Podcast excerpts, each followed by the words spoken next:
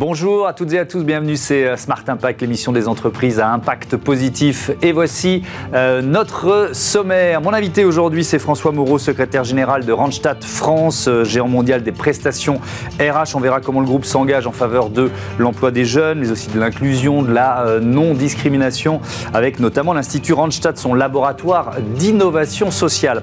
Le débat de ce Smart Impact, il porte sur les panneaux photovoltaïques, leur recyclage on verra notamment comment la filière euh, récupère et réutilise les invendus. Il y en a dans cette filière en application de la loi euh, AGEC. Et puis euh, dans Smart Ideas, notre rubrique consacrée aux startups, vous découvrirez Omena, c'est une application mobile pour aider les femmes à gérer les symptômes de la ménopause. Voilà pour les titres, on a 30 minutes pour les développer. C'est Smart Impact.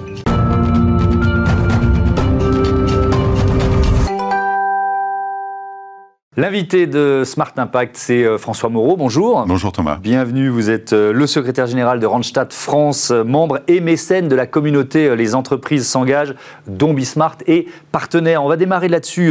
Elle vous apporte quoi cette communauté Les, entreprises les entreprises s'engagent? Pourquoi vous l'avez rejointe? C'est venu des, équipes en local. Randstad, c'est évidemment un acteur majeur de l'emploi, mmh. mais ça se passe sur les territoires, au plus mmh. près de la vie des gens finalement. Et les, consultants dans les agences nous ont dit euh, mais euh, on peut pas travailler tout seul, on travaille avec un écosystème mmh. public, privé, euh, mmh. Et, ils ont vu dans cette la définition de la communauté. ils ont vu finalement dans cette initiative le fait que le président de la République, euh, avec cet objectif hein, de plein emploi qui est toujours d'actualité, oui, avec un petit, euh, exactement, euh, un petit coup de mou, on va dire ça comme ça. Le fait de pouvoir réunir les acteurs qui se parlent, qui se connaissent, et avec une ambition commune, chacun ayant évidemment sa mission, mmh. ça nous semblait avoir du sens. Donc on est parti d'initiatives locales et on s'est dit si finalement les agences sont demandeuses, mmh. pourquoi ne pas finalement démontrer notre engagement en étant mécène au, niveau national. Oui, parce qu'il y a vraiment une organisation euh, départementale exactement, de, exactement. cette communauté. Est-ce que ces deux univers, je pose un peu toujours la même question quand euh, on est dans ce partenariat, mais je trouve ça vraiment intéressant de voir comment chaque entreprise le, perçoit.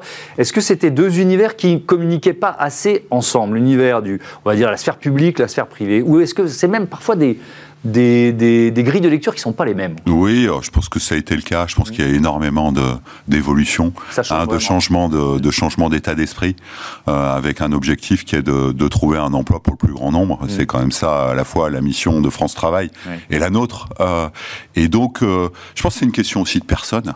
Le fait simplement de se, poser, mm. d'apprendre à se connaître, mm. de voir finalement que nos missions sont complémentaires et que ça a du sens de travailler ensemble sur un territoire pour une cause qui est quand même euh, très noble, il faut le dire, ça a du sens. Et aujourd'hui, vous êtes présent dans tous les, clubs départementaux des entreprises Oui, alors ou, on pas encore Alors, euh, ce qu'on a fait, c'est qu'on a créé une communauté qui s'appelle Randstad s'engage, en se disant, euh, et finalement, il y, a, toujours, vous savez, dans, une, dans un groupe, ceux qui sont très moteurs, ceux qui sont à l'initiative, mmh. ceux qui sont plutôt suiveurs, et c'est la vie, c'est comme ça. Et donc, nous, on a créé ce, ce Randstad s'engage qu'on réunit euh, une fois par mois et on partage les bonnes initiatives entre euh, euh, les différents territoires, les différents départements. Et donc, on a en effet des directeurs de, régions qui sont leaders de certains clubs. Donc oui, oui, on, on, a, on a, vraiment, pour nous, c'est ce maillage, cette présence hein, dans les territoires qui a vraiment de l'importance. Et c'est ce qui permet évidemment d'être le plus efficace. Quelques chiffres concernant Randstad France, 15 000 collaborateurs, 900 points de présence, ça dit un peu votre maillage territorial, justement. 85 euh, 000 salariés intérimaires euh, délégués dans les entreprises chaque semaine et un chiffre d'affaires 2022 de près de 4 milliards d'euros. On va détailler un peu vos actions parce qu'elles vont dans pas mal de directions euh, différentes et je reste sur la, thématique de l'emploi des, jeunes pour commencer. Il y a quoi? Il y a un dispositif spécial au sein de, de Randstad? Comment vous fonctionnez sur, sur cet objectif de l'emploi des jeunes? D'abord, Randstad, et c'est intéressant au travers des chiffres que vous présentez, c'est pas une boîte d'intérim. Mm. C'est un acteur de l'emploi avec un certain nombre d'expertises qui vont évidemment de l'intérim, mm. en passant par le recrutement, en étant aussi euh, euh, un ingénieur de la formation. C'est extrêmement important aujourd'hui de, de, faire le lien entre les besoins des entreprises, euh, les, les, talents qui sont, on les appelle comme ça chez Randstad, les talents qui sont disponibles sur le territoire.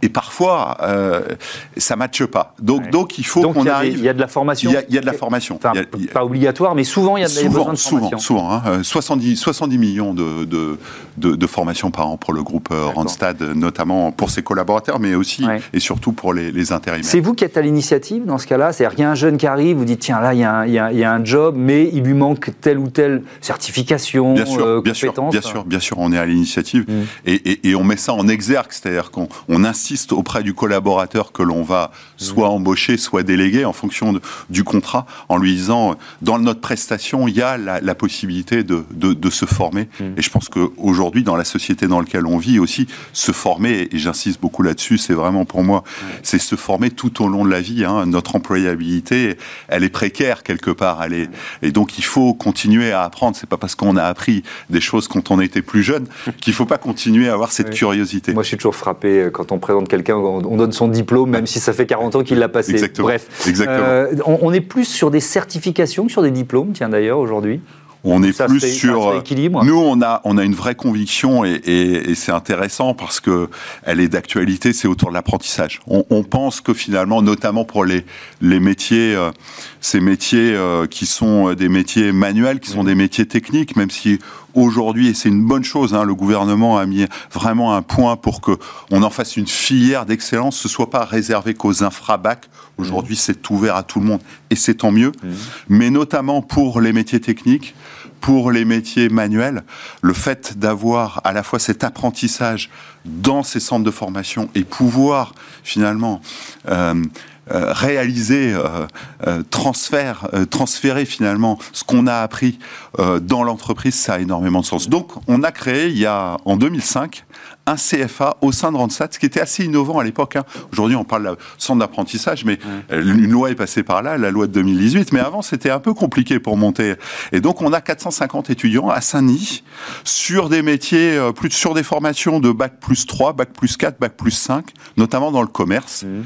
Donc, on a 450 étudiants au, au, sein du siège, ce qui est pas rien, hein, et qui nous apporte aussi cette forme de jeunesse, cette forme de, mmh. euh, de, de, de, demande finalement d'être mieux, d'être mieux intégrés dans la société et, assez rapidement. Comment vous luttez contre les biais de recrutement qui existent forcément et qui font que euh, certains euh, jeunes euh, parfois par autocensure, ce job-là, il n'est pas pour moi, ou parce que les recruteurs ont des biais, on a tous des biais de toute façon. Comment vous luttez contre ça?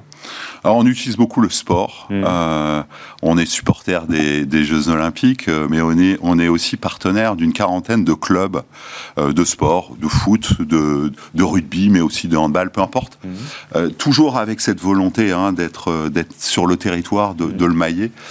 Et Pourquoi le sport? Parce que parce qu'il y a des valeurs, puis ça nous permet surtout de faire des job dating, d'attirer les jeunes, mais aussi les moins jeunes, mmh au travers des événements qui nous permettent finalement de faire venir les gens et de voir plutôt leurs soft skills, donc leurs compétences comportementales, mmh. que leurs compétences techniques, et d'éviter ce que vous évoquez, un peu les biais qu'on a parfois quand on regarde un CV. Et il y a une opération dont vous avez sûrement, sûrement entendu parler qui s'appelle Du stade vers l'emploi. Mmh.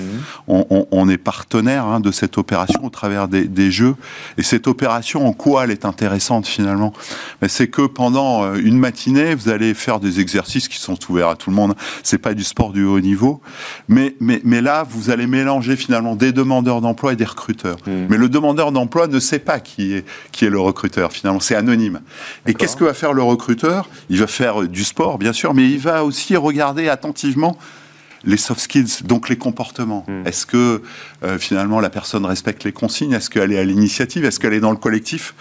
Et puis à l'issue d'un déjeuner, la personne va, dévoiler finalement son identité et ensuite va passer à, hmm. à, faire des entretiens. Et là, et là, on est vraiment dans comment on, met, on, met, fin à ces préjugés je me, souviens, ici même, ce plateau, d'une discussion avec un, une des RH d'ailleurs d'un grand groupe, euh, qui disait souvent on a face à nous des, des jeunes qui viennent postuler, qui ont un super parcours sportif, c'est-à-dire qui sont vraiment des sportifs de bon niveau, voire de haut niveau, et qui n'en parlent pas. Parce qu'ils ne considèrent pas que c'est quelque chose à mettre sur un CV. C'est intéressant, alors qu'ils ont atteint l'excellence euh, dans, dans, un domaine. Est-ce qu'il faut lutter contre ça? Oui, bien sûr. Euh, c'est vraiment, je pense qu'aujourd'hui, on est, on est dans une période même si ça l'est un tout petit peu moins aujourd'hui, il y a une tension. En tout cas, sur un certain nombre de métiers aujourd'hui, il y a toujours une tension très forte de recrutement. Hein. Et donc, euh, bah, notamment l'aéronautique, euh, le nucléaire, euh, quand on parle de l'industrie, et puis dans les, dans les, dans les services, bah, tout ce qui est lié à l'attraction, à l'hospitaliser, les parcs d'attraction, hein, cherchent désespérément des collaborateurs. Mais il faut pas oublier l'armée. l'armée va recruter 20, 28 000 collaborateurs en, en 2024. Et puis toujours la grande distribution qui est quand même un grand pourvoyeur d'emploi. Donc, donc on voit qu'il y a euh, aujourd'hui, hein, même si euh, la dynamique de l'emploi est peut-être un tout petit peu moins forte euh, des, des, besoins, et donc c'est vraiment par des opérations qui nous permettent de casser les codes et de passer plutôt sur finalement quels sont les déshydratats du collaborateur que simplement de rentrer dans un cadre qu'est le CV, qui est parfois un peu, un peu étroit un peu étriqué. Oui, il y a cet euh, institut euh, Randstad pour le retour à l'emploi durable. Est-ce que c'est un laboratoire en quelque sorte? Est-ce qu'on peut faire de l'innovation sociale quand on est, euh, finalement, même si c'est pas votre seul métier, je, le comprends, hein, essentiellement tourné autour de l'intérim? Vous voyez ce que je veux dire? C'est-à-dire que pour des intérimaires qui vont passer quelques semaines, quelques jours, quelques mois dans une entreprise, est-ce qu'on innove? Alors oui, bien sûr, hein, puisque euh, vous parlez de l'intérim, mais on est un acteur majeur du recrutement avec 25 000 euh, recrutements mm. par an en CDD, en mm. CDI. Mm. Euh, et puis on, a aussi contribué avec d'autres hein, au CDI intérimaire. Donc on a vraiment la possibilité aujourd'hui à des collaborateurs qui nous rejoignent en intérim, parfois en début de carrière souvent quand euh, finalement on sait pas exactement ce qu'on veut faire, qu'on n'a pas, pas, toujours les, les, bons diplômes, de se dire finalement il faut que je trouve un travail. Et l'intérim, c'est ce moyen quand même de s'ouvrir et de découvrir finalement ce qu'on a envie, envie, de faire. Et puis à nous et à nos, et à nos consultants mmh. ensuite de proposer des missions en CDD, en CDI, voire en CDI intérimaire. En quoi le rôle de l'institut est important? Euh, on travaille dans un écosystème. Il se trouve mm. que notre siège est à Saint-Denis, où on sait qu'il y a des, des problématiques euh, euh, d'emploi, de mise à l'emploi, notamment des jeunes. Donc on, on, essaye de soutenir financièrement d'abord ces, ces, associations hein, qui sont clés dans l'emploi des jeunes, mmh. et puis aussi d'inciter nos collaborateurs à s'impliquer dans les associations euh, que l'on aide. C'est vraiment la vocation de cet institut Randstad, c'est d'être le lien entre ce groupe et puis, et puis l'écosystème local qui est vraiment important pour nous à, Saint-Denis. Mmh. Merci beaucoup François Moreau et euh, à bientôt sur Bismarck on passe à notre débat, le recyclage des panneaux solaires au programme.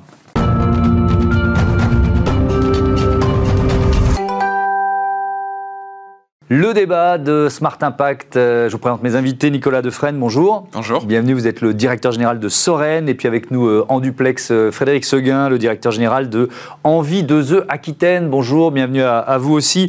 On va, on va vous présenter rapidement Soren. Vous êtes déjà venu sur ce plateau, mais je vous repose la question. Éco-organisme de la, la transition, de la transformation énergétique, c'est ça? C'est ça.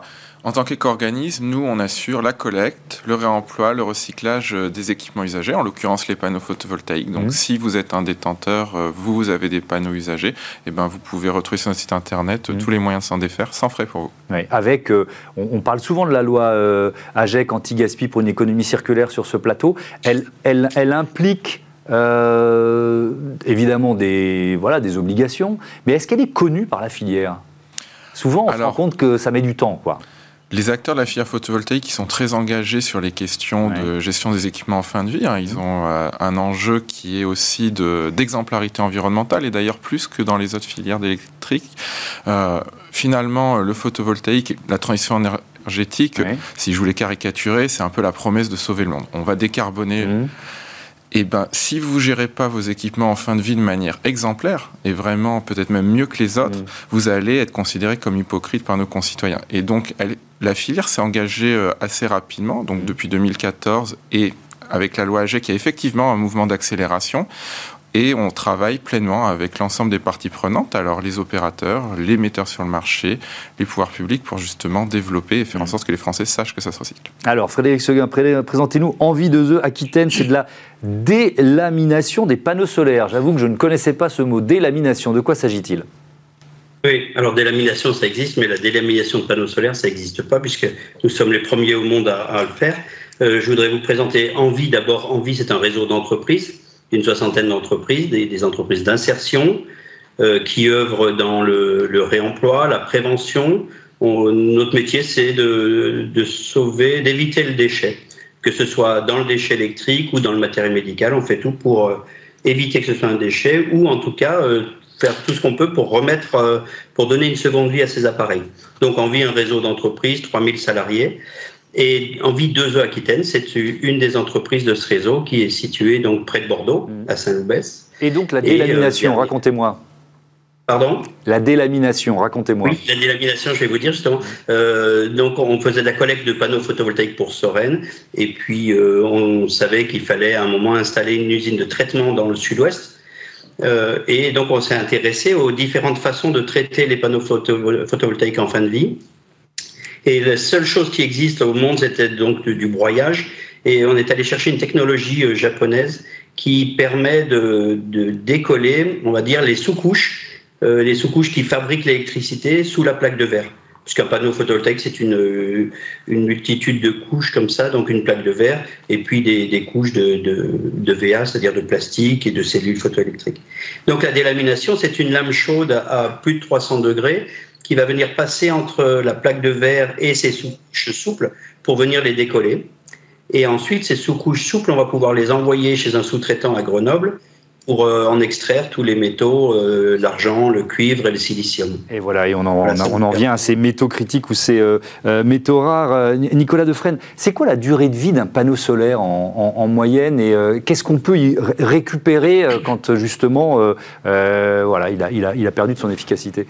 La durée de vie d'un panneau solaire, en moyenne, c'est 25 ans. Après, ça va dépendre de l'usage. Si vous l'avez sur votre toit, euh, vous pouvez le garder même, j'ai envie de dire, plus longtemps parce que vous n'avez pas forcément envie de faire des gros travaux. Si vous êtes sur une il va être un peu moins efficace, mais il va continuer de fonctionner, oui, c'est ça? Et la perte est assez faible en fait dans nos régions tempérées. En revanche, si vous êtes sur une grande centrale photovoltaïque au sol, mmh. vous avez un moment aussi un choix à faire entre le rendement versus le progrès technologique. Et ça peut être intéressant à un moment donné en termes d'optimisation du foncier pour produire plus d'électricité de changer les panneaux photovoltaïques. Donc une fois qu'ils sont démontés, ils sont envoyés chez un de nos opérateurs par exemple euh, en vie, et là, on va essayer de récupérer les métaux. Et le cœur de mission de Soren, c'est justement de travailler sur la régénération de ces matériaux critiques. Pour vous donner un exemple, à la COP 28, on a annoncé un triplement des, euh, des objectifs d'installation photovoltaïque. Aujourd'hui, le photovoltaïque, c'est un tiers de la consommation mondiale d'argent. Ben, si vous triplez, ça veut dire que le photovoltaïque à horizon 2030, c'est 100% de la consommation mondiale d'argent. C'est pas raisonnable, c'est pas possible. Donc il faut, donc il faut le récupérer, quoi. Absolument, il faut le récupérer. Et donc nous, on travaille avec des partenaires qui développent des solutions à haute valeur ajoutée, justement pour aller sur ces matériaux critiques. Et ces matériaux critiques, c'est un enjeu économique, c'est un enjeu de souveraineté industrielle et c'est aussi un enjeu géopolitique parce que c'est des ressources dont on ne dispose pas forcément dans notre sol. Et alors on parle de quel, euh, de, de, quel métaux rares ou métaux critiques? Donc vous dire argent, euh, quoi, silicium, cuivre, qu'est-ce qu'on trouve finalement dans un panneau photovoltaïque qui, qui, est une ressource quoi, et qui, qui a encore de la... Un panneau photovoltaïque, c'est grosso modo à 70% du verre. Ça, c'est pas critique. Mais mmh. vous avez environ 13% du poids qui est l'argent, euh, pardon, pardon l'aluminium. L'argent, c'est un petit peu moins de 0,08% du mmh. poids en moyenne, donc c'est très faible, mais quand même. Mhm. Euh, vous avez le cuivre euh, proche de 3%, vous avez le silicium également 3%, et puis vous avez pas mal de métaux, euh, du gallium, de l'indium, du tellurure. On, on peut les recycler indéfiniment, c'est-à-dire que ça redevient d'autres panneaux photovoltaïques après, ou alors c'est d'autres usages? Lorsqu'on les recycle, nous, on travaille sur des boucles ouvertes. On, essaye de valoriser au mieux en fonction mhm. des besoins. Et les technologies de panneaux photovoltaïques qui ont été mis sur le marché il y a 15, 20, 25 ans et qui mhm. vont être aujourd'hui recyclés, c'est pas forcément les matériaux dont on a besoin pour produire les technologies logique photovoltaïque de demain. Donc on travaille vraiment sur une optimisation économique de ces mm. matériaux, mais qui peuvent être utilisés pour d'autres choses. Le silicium, par exemple, aujourd'hui, ça part dans la décarbonation de la production d'acier. Alors je parlais de la loi euh, AGEC euh, qui, oblige euh, les, entreprises à gérer leurs invendus. Avant c'était les invendus alimentaires et c'est vrai aussi pour toutes les entreprises maintenant. Frédéric Seguin, j'ai été surpris de me dire tiens, il y a des invendus aussi dans la filière photovoltaïque. Est-ce que, est -ce que vous en récupérez beaucoup? Qu'est-ce que vous en faites? Comment comment c'est géré ça? Alors, du coup, je pense que c'est pas tellement les invendus, hein, c'est mmh. surtout les, les, panneaux qui rentrent chez nous et qui sont encore en état de fonctionnement. Ouais. Hein, euh, je pense que c'est à ça que vous faites allusion.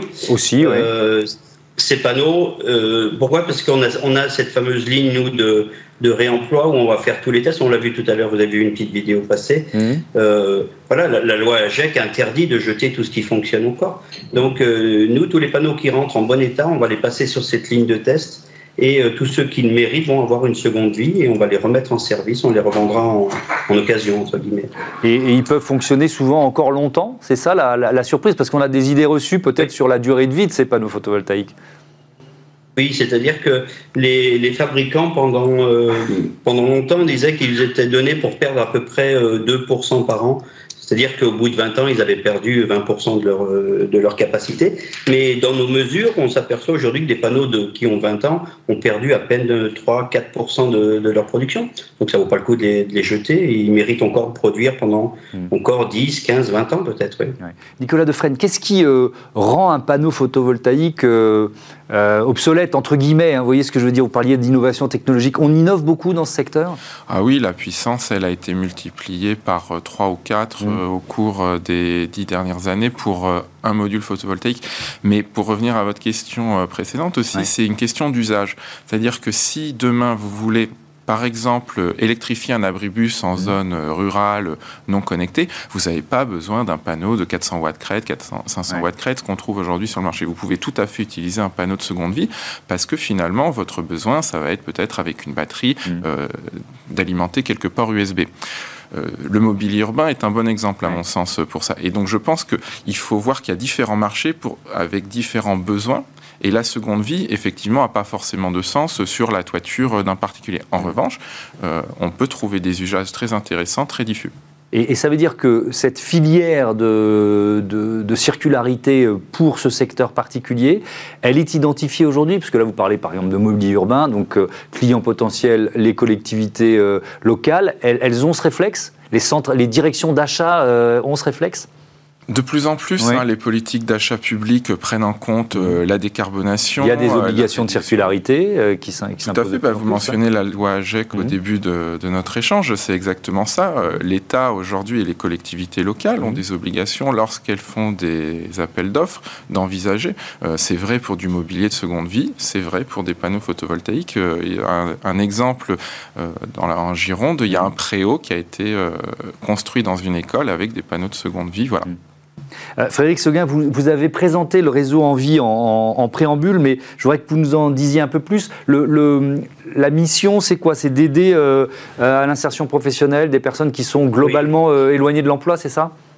Oui, c'est ça. Notre métier premier, puisqu'on est des entreprises d'insertion, notre métier premier, c'est de créer des emplois pour ramener des gens en difficulté, des gens qui cumulent des problématiques sociales et, professionnelles, de les ramener vers l'emploi. Donc pour ça, on a différents supports, hein, des, métiers de, la logistique, euh, chauffeur poids lourd, cariste, et dont euh, cette nouvelle activité là sur, le, sur les panneaux photovoltaïques. Merci. Euh, je, reviendrai Dernier mot, très vite, 20 secondes. Oui, je reviendrai bien sur les aussi en termes d'impact sur les, les, centrales photovoltaïques. Aujourd'hui, quand ils constatent qu'ils ont plusieurs centaines de panneaux défectueux, les nouveaux panneaux ne rentrent pas dans les trous s'ils les démontaient. Et le fait de pouvoir fournir du panneau d'occasion, on permet aussi à des centrales photovoltaïques de durer 10 ou 20 ans de plus. Et eh ben voilà, un bon message à faire passer. Merci beaucoup, merci à, tous les deux et à bientôt sur euh, Bismart. On passe à notre rubrique Startup tout de suite.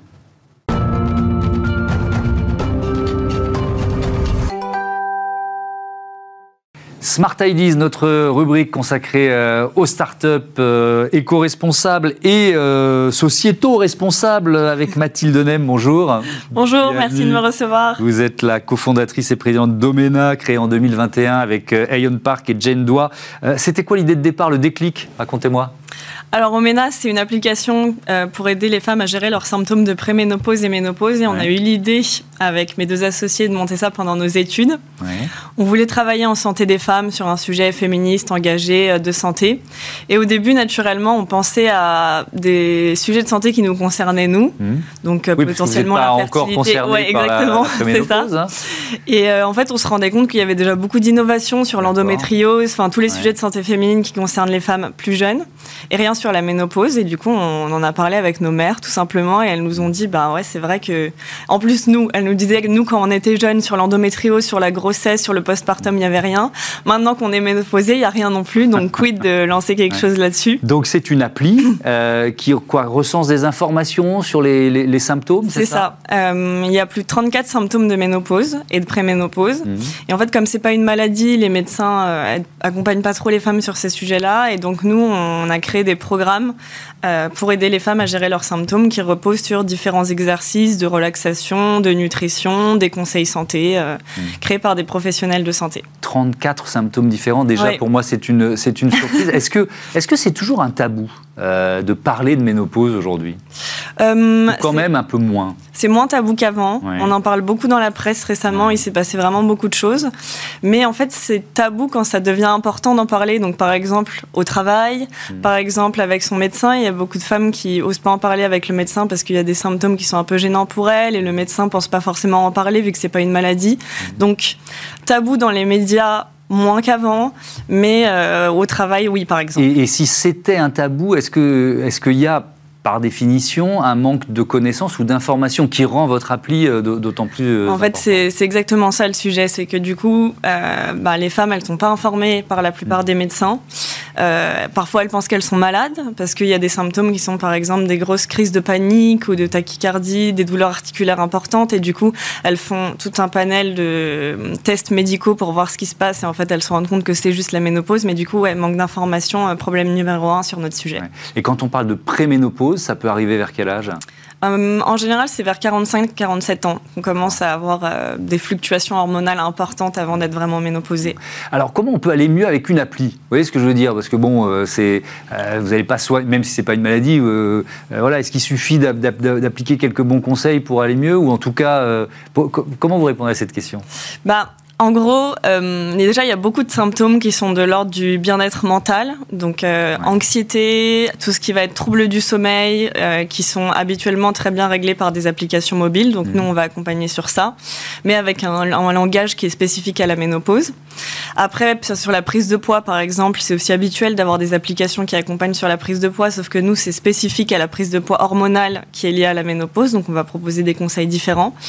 Tout ce qui est après les conseils de santé sexuelle, c'est des programmes faits par des sexologues où il y a beaucoup de conseils, d'exercices, de communication avec le conjoint, par exemple. Donc euh, voilà à peu près ce qu'on propose dans notre ça, ça, cumule un peu tous ces. C'est ça, il y a vraiment énormément de contenu, de programmes, euh, d'exercices. Est-ce que euh, ça, ça, existait une appli comme celle-là ou alors le marché français est un peu en retard sur ce, sur ce thème? Alors ça existe, mais c'est pas des entreprises françaises. Donc mmh. par exemple, les boîtes qui sont assez connues qui font ça, ça va être des applications comme Flow et Clou sur, mmh. suivre ses règles. Mmh. Mhm. avoir des conseils sur comment tomber enceinte, comment gérer son syndrome prémenstruel, mais ça adresse encore une fois les femmes plus jeunes.